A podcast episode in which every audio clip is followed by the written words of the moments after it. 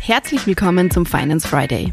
In der aktuellen Folge sprechen wir, ich glaube, das kann man mittlerweile sagen, über eines unserer Lieblingsthemen, die Abschaffung der kalten Progression. Konkret geht es um das mittlerweile fast berühmte dritte Drittel und darum, was genau damit passieren soll. Für eine generelle Erklärung der kalten Progression hören Sie bitte unbedingt vor dieser Folge noch die Folge 2. Und für mehr Details konkret zur Abschaffung zum Beispiel die Folgen 46 und 49.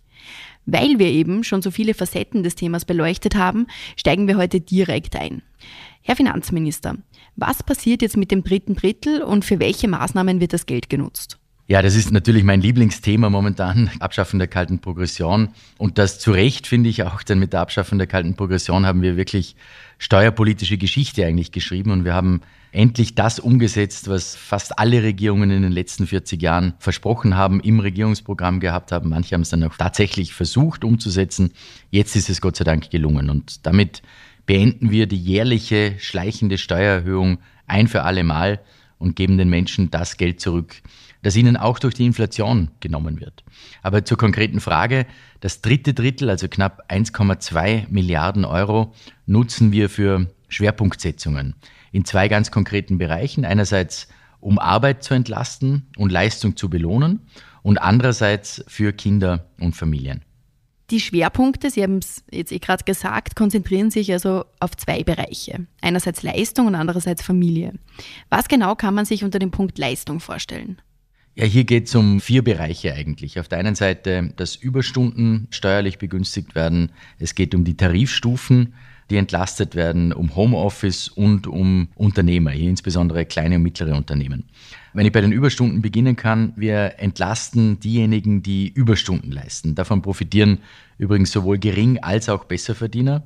Wir erhöhen die Anzahl der begünstigten Überstunden von 10 auf 18 Stunden pro Monat und den monatlichen Freibetrag von 86 Euro auf 200 Euro.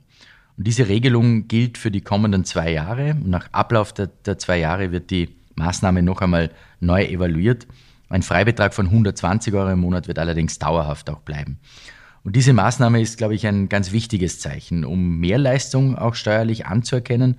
Und sie ist auch in der aktuellen Situation des Fachkräftemangels durchaus sinnvoll, denn damit unterstützen wir die Menschen, die auch mehr arbeiten wollen. Das bringt eine Entlastung von 200 Millionen Euro für diejenigen in unserer Gesellschaft, die Leistung erbringen.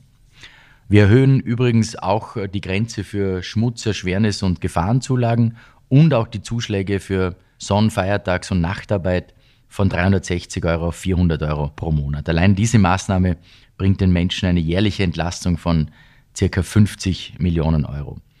Ein weiterer Schwerpunkt ist das Thema Homeoffice. Die im Vorjahr befristet eingeführte Homeoffice-Regelung überführen wir nun ins Dauerrecht. Nur vielleicht kurz zur Erinnerung, das bringt bis zu 600 Euro jährlich an steuerliche Entlastung für das Arbeiten im Homeoffice. Zu den Unternehmern, insbesondere die kleinen und mittleren, für Selbstständige erhöhen wir den Gewinnfreibetrag, der liegt aktuell bei 30.000 Euro.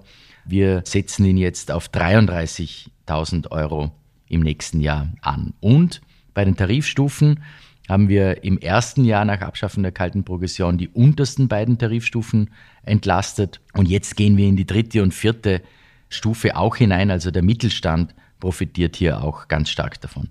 Der zweite große Schwerpunkt betrifft Kinder und Familien. Was ist in diesem Bereich geplant? Ja, einerseits erhöhen wir den Kindermehrbetrag von 550 auf 700 Euro pro Jahr. Das ist vor allem für Familien mit niedrigem Einkommen eine ganz wichtige steuerliche Entlastung. Und andererseits nehmen wir konkrete Verbesserungen bei der Kinderbetreuung vor. Erstens wird der steuerfreie Zuschuss zur Kinderbetreuung von 1000 Euro auf 2000 Euro verdoppelt und ist für Kinder bis 14 Jahren möglich. Und zweitens wird die vergünstigte bzw. kostenlose Inanspruchnahme von Betriebskindergärten auch dann steuerfrei, wenn die Einrichtung auch von betriebsfremden Kindern besucht wird. Obwohl ich zu Anfang der Folge gesagt habe, dass wir uns heute nur konkret mit dem dritten Drittel befassen wollen, werde ich mich jetzt sozusagen overrulen und würde jetzt doch gerne zum Schluss noch einen generelleren Blick auf das Thema werfen. Herr Finanzminister, vielleicht können Sie uns noch einmal ganz kurz erklären, wie sich die Maßnahmen konkret auf die betroffenen Menschen, also auf die Einkommensbezieher und Pensionisten auswirken. Also vielleicht beginnen wir heuer, also für dieses Jahr. Im ersten Jahr ohne kalte Progression haben sich die Menschen mehr als 1,85 Milliarden Euro erspart. Konkret bedeutet das also mehr Lohn, aber nicht mehr Steuern. Im kommenden Jahr, also 2024, sparen sich die Steuerzahlerinnen und Steuerzahler 3,6 Milliarden Euro. Diese Summe kommt, wie auch im Gesetz vorgesehen, zur Gänze jenen Menschen in Österreich zugute, die ein Einkommen beziehen und eben dadurch auch von der kalten Progression betroffen wären. Und vielleicht noch ein genereller Satz zum Schluss, weil ich darauf immer wieder angesprochen werde. Natürlich wäre es für einen Finanzminister einfacher, diese Reform nicht umgesetzt zu haben. Natürlich wird Spielraum genommen, auch für die nächsten Jahre, aber es ist eben nicht die Zeit für Bequemlichkeit, sondern für eine faire, für eine dauerhafte Entlastung der Bürgerinnen und Bürger. Für mich ist das ein Akt der steuerlichen Fairness, dass den arbeitenden Menschen, die von der Teuerung auch betroffen sind, mehr netto vom Brutto bleibt und dass der Staat nicht der Hauptprofiteur der hohen Inflation ist. Vielen Dank fürs Zuhören. Wenn dir die heutige Folge gefallen hat, dann abonniere den Podcast gerne auf Spotify, Apple Podcast oder einem anderen Podcast-Anbieter deiner Wahl. Mehr Infos zum heutigen Thema findest du in den Show Notes. Für tägliche Updates zur Arbeit der Finanzverwaltung und aktuellen Themen folge uns gerne auf unseren Social-Media-Kanälen. Die Links zu unseren Seiten findest du ebenfalls in den Show Notes. Die nächste Folge des Finance Friday erscheint kommenden Freitag. Bis dahin, alles Gute.